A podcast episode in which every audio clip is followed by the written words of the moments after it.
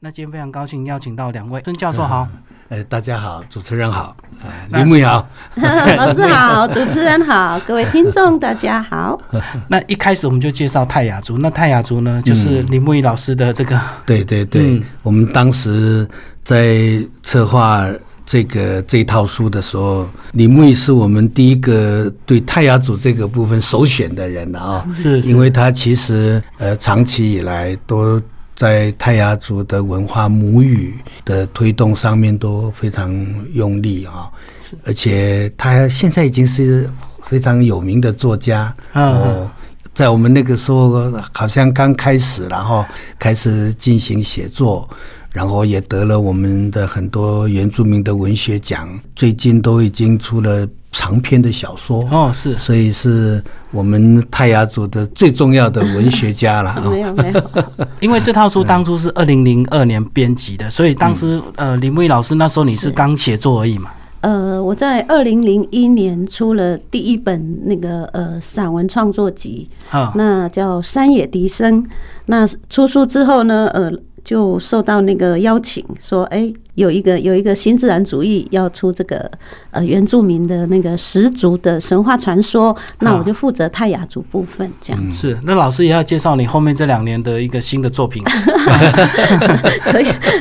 可以广告一下吗？我后来的那个呃长篇小说叫《山樱花的故乡》，这是呃我的第一本长篇小说。那接下来的第二本长篇小说叫《怀乡》。那接下来这个孙教授是不是来帮我们聊聊泰雅族这个会者呢？又不一样哦。是是，妹妹马少哈，对妹妹，呃，她也是一个长期做画、做作画的人，是一个女生了哦。到现在还是我，我最近也常看到她比较常做这个皮雕，对，然后也得到很多的奖项啊，是一个呃泰雅族也是蛮重要的。艺术家其实也是女性哦，所以她本身是艺术家，对，她也是艺术家，所以这个合作就非常顺利了哈。是，教授帮我们介绍一下他的这个画风，这些质感好不好？好像是呃用粉彩的一个方式来呈现，是吧？呃，对，而且他尽可能能够表现出泰雅族的文化的特色了哈，包括彩虹桥也好。还有那个我们的纹面哈，呃，还有这个他们的服饰编织哈，这这些他都他都很很多，他好好像也尝试好多不同的美材来创作。是好，那泰雅族这一集呢，这个呃，我们的故事采集就是我们这个李木易老师哦，啊，李木易老师是帮我们介绍一下，你在这本书里面你挑了三个你们的神话故事，是帮我们介绍一下。嗯，我挑了第一个是那个起源嘛，泰雅族的起。语言那呃，这个一定要写的，我觉得了哈，因为我们泰雅族的传说故事很多，嗯那我去挑的时候挑起源，因为它是最重要的。然后第二个叫呃神奇的呼唤术，对，这个更特别，因为神奇的呼唤术哈，我不是去翻所有的资料，因为这个是我的外婆她亲口跟我讲的。哦，我就按照她说的就照着这样子写。那另外两个是我翻了好多好多的资料，然后去把它。汇整起来，然后去整理，然后就编写出来。另外一个是彩虹桥的审判，嗯嗯嗯，这个彩虹桥对我们达彦来讲，它是很重要的一个一个呃，我们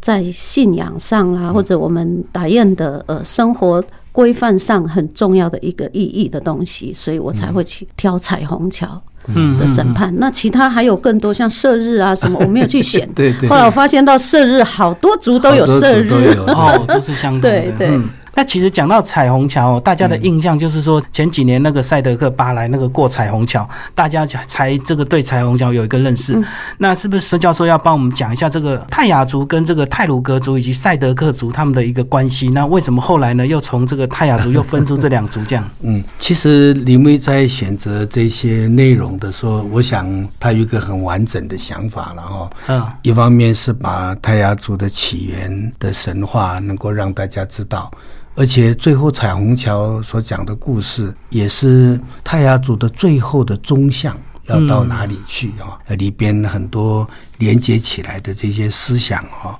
那更可贵的是，他直接从你说是外婆外婆那边听的，因为其实原住民的神话传说都是口传的。嗯那过去是别人去采集，那我们一直其实蛮鼓励我们自己的族人听听老人家讲哦，从我们自己的角度来去书写，所以我想他整个都安排的很好。你刚才提到这个泰雅族，因为公元两千年以后。我们上一回我也跟大家提到，其实我们很多的同胞对原来日本人分作九族也开始有不同的感受，因为我们不是用学术去分类就可以决定我们的认同嘛啊，所以那段时间开始，不同的部落、不同的族群，因为可能某一部分的历史经验的差异啊，还有语言上面的某一些差异，嗯嗯，跟文化上面的某一些差异，所以都在寻找他自己的主体性。所以，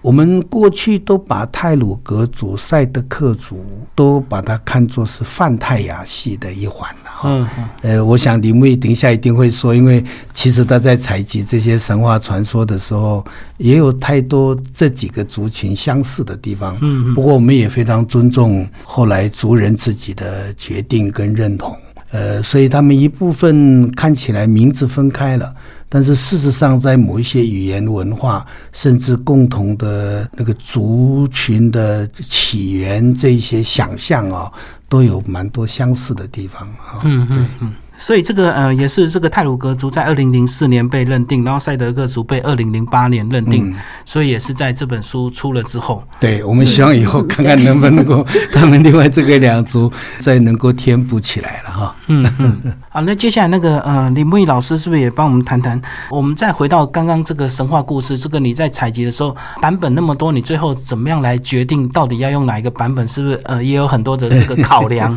有那个呃，那时候其实新自然主义他们也很贴心了哈，就呃给我们找了很多的资料，说哎可以到哪里去找这些神话传说的资料。其实我那时候是一个小菜鸟，我那时候好年轻哦，那个对这个呃自己的族的这些文化也没有像现在呃了解这么多。那我就透过呃新自然主义他们给我们的这些资料，我就真的去图书馆啊，然后到那个中研院的民族所的图书馆去找那些资料。嗯，那有时候我找到的其实是只字片语而已，但是我就知道这个跟那个这几个神话有关系，我就全部都把它收集起来，然后。把它统整成完整的故事，那写成故事我就比较会了嘛哈，我比较会写的。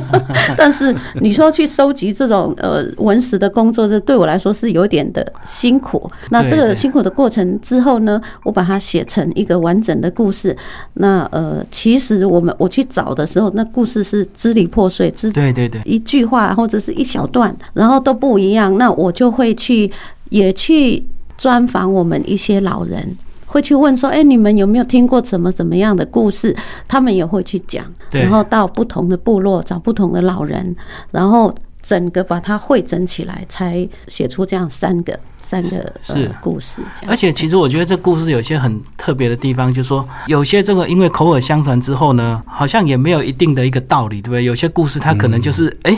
比如说以我们这个讲巨石传说好了，他讲说一个石头崩开，然后出来了两男一女，然后那另外一个男生，其中一个男生就突然回去，石头就合起来了，那也没有交代为什么他突然跑回去，那为什么留下是一男一女哦？这个我可以说明一下，啊。他后来回去的意思哈，在其实，在故事后面有提到，就是说我们打雁哈对那种我们，因为这个男男生出来以后看到这个世界有好，但是他也看到危险的不美好的地方，嗯，所以他会害怕，他就。恐惧去面对新的生命、新的生活，他于是再回到他原来的地方啊。那是在我们打雁来讲，人要有勇气去面对，就像那两个一男一女去面对新的生活。所以，我们打雁的那个价值观里面，会觉得人要有勇气。那个比较胆小鬼，对我们来说是 呃，在泰雅族是觉得不可以这样子，去面对人间的苦难。哦，所以他的 那个故事虽然看起来有点这个呃跳跃，可是其他都有他的道道理，对不对？其实你如果看了后面，其实有讲的，是，后面还有一个彩虹桥的这个审判哦。那其实呃，我也知道这个原住民，因为过去没有法律，好像都是靠这个所谓的这个传说，或者是这个长老，或者是头目的一些教条，让很多所谓的原住民他们都不敢做坏事，对不对？对我们的我们的那个嘎嘎哈，比现在的法律还要有效。啊、哎，那时候没有法律，但是我们的部落里面的那个规范啊，什么，其实我们是按照规范在生活的，大家都自然而然的，对，也不是真的怕那个彩虹桥的什么，因为我们后来就把它形成了我们叫做嘎嘎，嘎嘎就是我们的生活规范，要遵守的一些规范。规律就对，。大家都一定会遵守。这个差别哦，一个是礼啦，礼貌那个礼，嗯嗯，一个是刑，就是刑法的刑。对其实在中国古代也一样哈、在中国古代的想法里边，那个礼失了以后，嗯实在没有办法用礼来规范。不得已才用刑法，哎呃，才有那些文字性的规范。事实上，你现在知道现在的社会那么多的法律，你去翻开六法全书，好像这个人生哦，完全巨细靡遗的被规范，然后呢，一样照样做错事啊，对对犯这些罪啊，嗯，所以可见人能不能够遵循伦理，不是这些法律或者是用文字写的法律才重要的是，我们要不要遵循这些彼此的礼仪？嗯嗯父亲、孩子之间，人跟人之间，人跟自然之间，我们原住民是，特别是傣岸的这个嘎嘎的系统，就是这种东西。这种是一种，我通常把它叫做内在法律。嗯，就跟我我汉人朋友有的时候，客家人有客家人那种来自于自己文化的规范，这个有的时候是比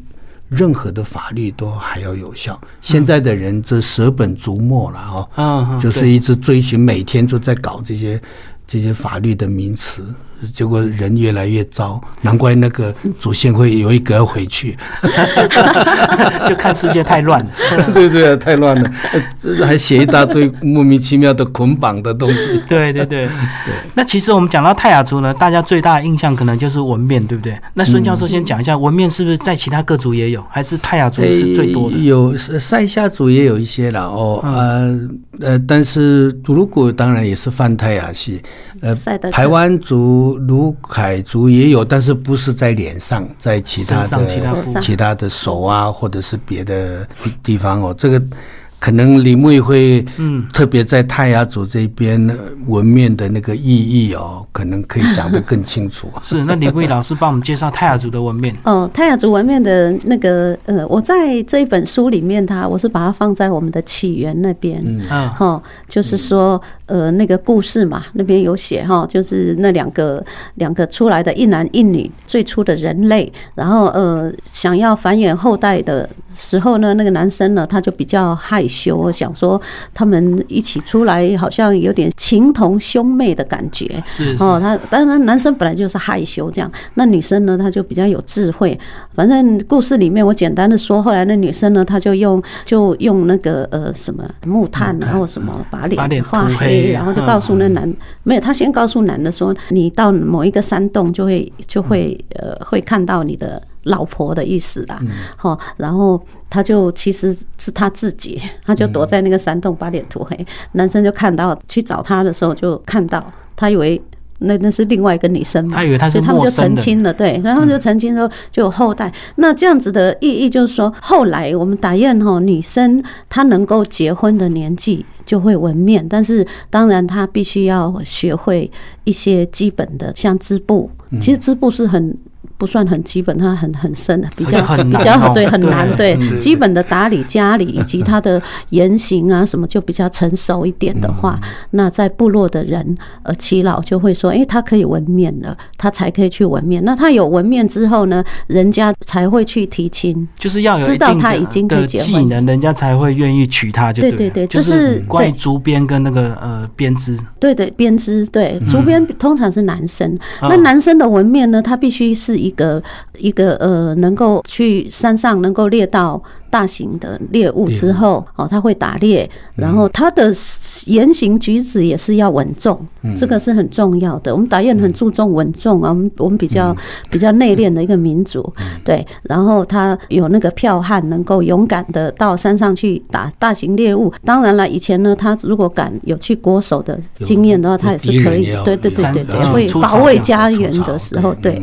他就有资格纹面这样子，嗯嗯，对，所以这个男生要有一定的打猎技术，那女生要有编织的一个技巧，对，才可以纹面在身上，对，等于是个认证这样子。对，但是他们的我们打雁很注重他们的稳重，嗯，打雁呢要神速，就是要稳重，不可以那个很轻浮的那种人。就其实看就是，如果我们现在看就是成熟了。嗯。嗯啊，不是小孩子那种很幼稚那种才可以。对，我知道这个泰雅族也有一个非常有名的人，这个尤马达路，他也是在对复原复古你们以前过去泰雅族的一些织法，才发现原来泰雅族过去一些编织非常的难，对不对？然后已经口耳相传，就很多都失传了。他又想尽办法对他到外国的那个博物馆去看到我们打雁的那个织布啊，把它拍回来，然后就重现泰雅，重新再把它织回来。其实他们这个。织的过程，因为我有到他们的野童工坊去去专访过他们的织女，然后他们说在分析这个。他们要那个呃织布的时候的那个花纹的时候，他说我们头好痛哦，就好想要去请问为什么以前的祖先这么厉害？他说他们后来是怎么把它分析出来？他们用电脑哦，甚至有时候可能他们要用电脑开，然后再看到当初到底怎么支回去的，那个是重建哦，非常困难。嗯，没错。孙教授，那是不是讲讲其他各族是不是也有编织这方面？应该都有一定的专长。一定，这个我们过去。去男人打猎，女人织布，这个是几乎每一族都都是这样，都要要求。所以那个我们对一个族人，男生跟女生成熟不成熟，你会不会得到社会的尊敬哦，都跟狩猎的能力跟编织有关。因为你可以想想，以前能够。从苎麻开始，然后染色弄出来，然后穿在身上哦，呃，这都是基本的需要。然后呢，你如果连这个基本需要都没有这个能力，你当然就很难。所以各族都有对这两项都很重视。所以你看，我们的神话传说里面都赋予了狩猎跟。这个编织很高的神话上面的意涵，嗯，那个狩猎还不止说是是打猎而已，还要去猎手。有的人讲说猎手好像很残忍，嗯，实际上就是敌人来了，我们的 F 十六就要上去，对，这个 一样，过去的生存就是这样，就是这样，嗯，而且可能。在我们的起源神话里边，也有蛮多类似像我们达样这这个故事里边，为什么要涂黑呢？其实它在显示一种人的近亲繁殖的一种新的禁忌。虽然它那个是用用神话的方式，让我们看出好像是隐瞒了哦，可是那个隐瞒的意义，其实就是人的伦理、亲族关系的。起源，呃，因为大家都可以想象，以前创造东西总是讲说是一定是一元来的嘛，都从石头啊或哪里出来，啊。出来不能只是男的啊，也不能是两个男的，在过去的想法，然后总是要一对，那一对就也必须繁衍呢，所以这个是要解释我们人后来为什么组组成家庭繁衍，所以那个。文面的另外一个意涵，也是它蛮重要的最初的意涵，的确是一个新的家庭，或者是从家开始的伦理秩序的神话表述。所以很多的故事里面讲说，兄妹出来不懂得这些禁忌去分别兄妹哦的时候，生出来的孩子都是都是怪胎。对，然后后来有了这样的，哎就好了。这个其实都有同样的逻辑啦。嗯，就是要区别一些呃近亲繁衍的一个关系就对了。所以男女有份，嗯，夫妇有别这种观念其实是很很原始的观念。接下来那个李木印老师帮我们聊聊一些泰雅族目目前这个各行各业比较有名的一些人，好不好？有名的人，应该相信泰雅族很多哦，我们的原住哦。民的那个立法委员金素梅就是泰雅。金素梅那我们艺人比较多啦，不过我我比较想要讲的，我们很有名的那个作家哈，叫瓦利斯诺干，他很有名，对。对，那那个写诗呃，什么都行。啊对对嗯对。对，然后呃，艺人的话就很多，徐若瑄呢，哦徐若瑄。温岚呢，嗯以前那个谁啊，已经过世的那个张雨生，张雨生，张雨生。的妈妈是对对对是新竹坚实的对对那梁文音哈，她是卢凯家泰雅，哇，所以泰雅族名人还蛮多的哦。非常多非常多，早期更多了。我看那个王梦丽，哦哦呃她她是和平乡的，对，所以还是跟人口有关系哦。这个人口多，自然这个出的名人 就自然不知道我就会比较多。弟弟算不算名人？啊原住民电视台以前的台长，现在光启社的光启社。的社长，哦，啊是是是，马少阿弟，呃，马少阿吉，对对，他也是作家，弟弟也是作家，对对。那最后我们来聊这个泰雅族目前的一个现况，好吧？说说看，你觉得你对自己的民族没有面对一些新的这个问题对自己的及新的这个民族挑战？哦其实呃，那个呃，原住民目前的现况都很像了。嗯哦，就是就是说都现代化啊，我们的那个族语的流失啊，因为我本身教族语，所以看到的比较呃严重的问题是族语的流失，然后文化上的那个就是汉化的比较多。那我很高兴是我们的泰雅族的那个呃泰雅文化发展学会在上个月刚成立的。哦，是是，对我们有一群泰雅族，就是希望能够呃透过这个协会，然后能够把我们达彦的族语啊，还有文化、能够把它扶正起来。老师现在是这个泰雅族族语的一个这个教学老师，是不是讲讲你这个当初在学这个族语的时候，应该很辛苦哦？是不是要到处去问一些这个呃长老这样子？其实我在国小之前，我是全族语的嗯，对我，所以我的族语就是停留在我国小之前的程度啊。也有基础了，有基础，对对对。后来主要我在做这个《神话传说》这本书的时候，真的把我那种呃回归到我们自己打雁文化的那个心，把它抓回来。嗯不然我之前的写作是比较属于唐诗宋词那种。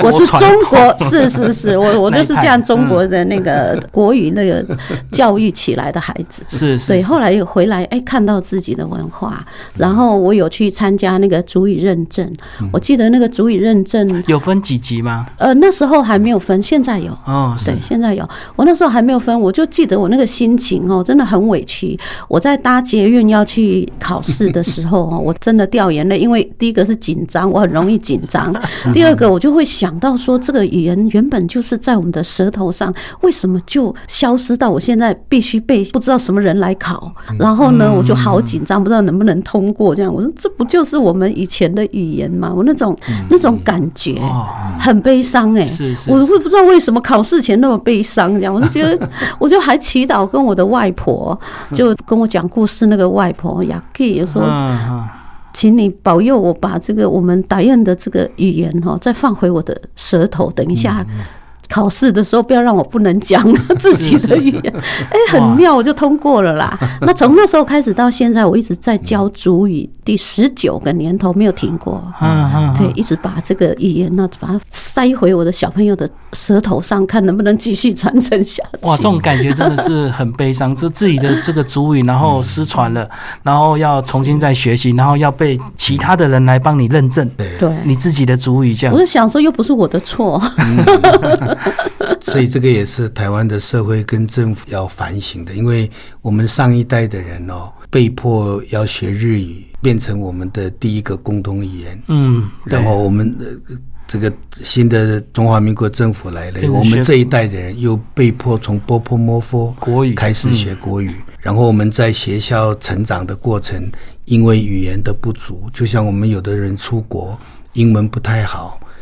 有很多东西讲不出来，人家把你当傻瓜来看，嗯，所以我们很多小朋友过去成长经验都是非常负面的。那很多人就因此认为原住民就是这样很笨啊，或其他等等。是。其实这些东西啊是有历史而且非常结构的这种错误啊，所以这些我是觉得我们台湾的所有的汉人朋友哦，嗯。应该要放在心里面哦，其实我们太对不起原住民。是是是，啊，你你把人家舌头上面的声音、味道都拿走了，嗯你现在还回过头来常常羞辱他啊、嗯还不把他在我们整个国家发展的过程当中当做是一个首要要去面对的人跟文化，这都是非常不道德的事。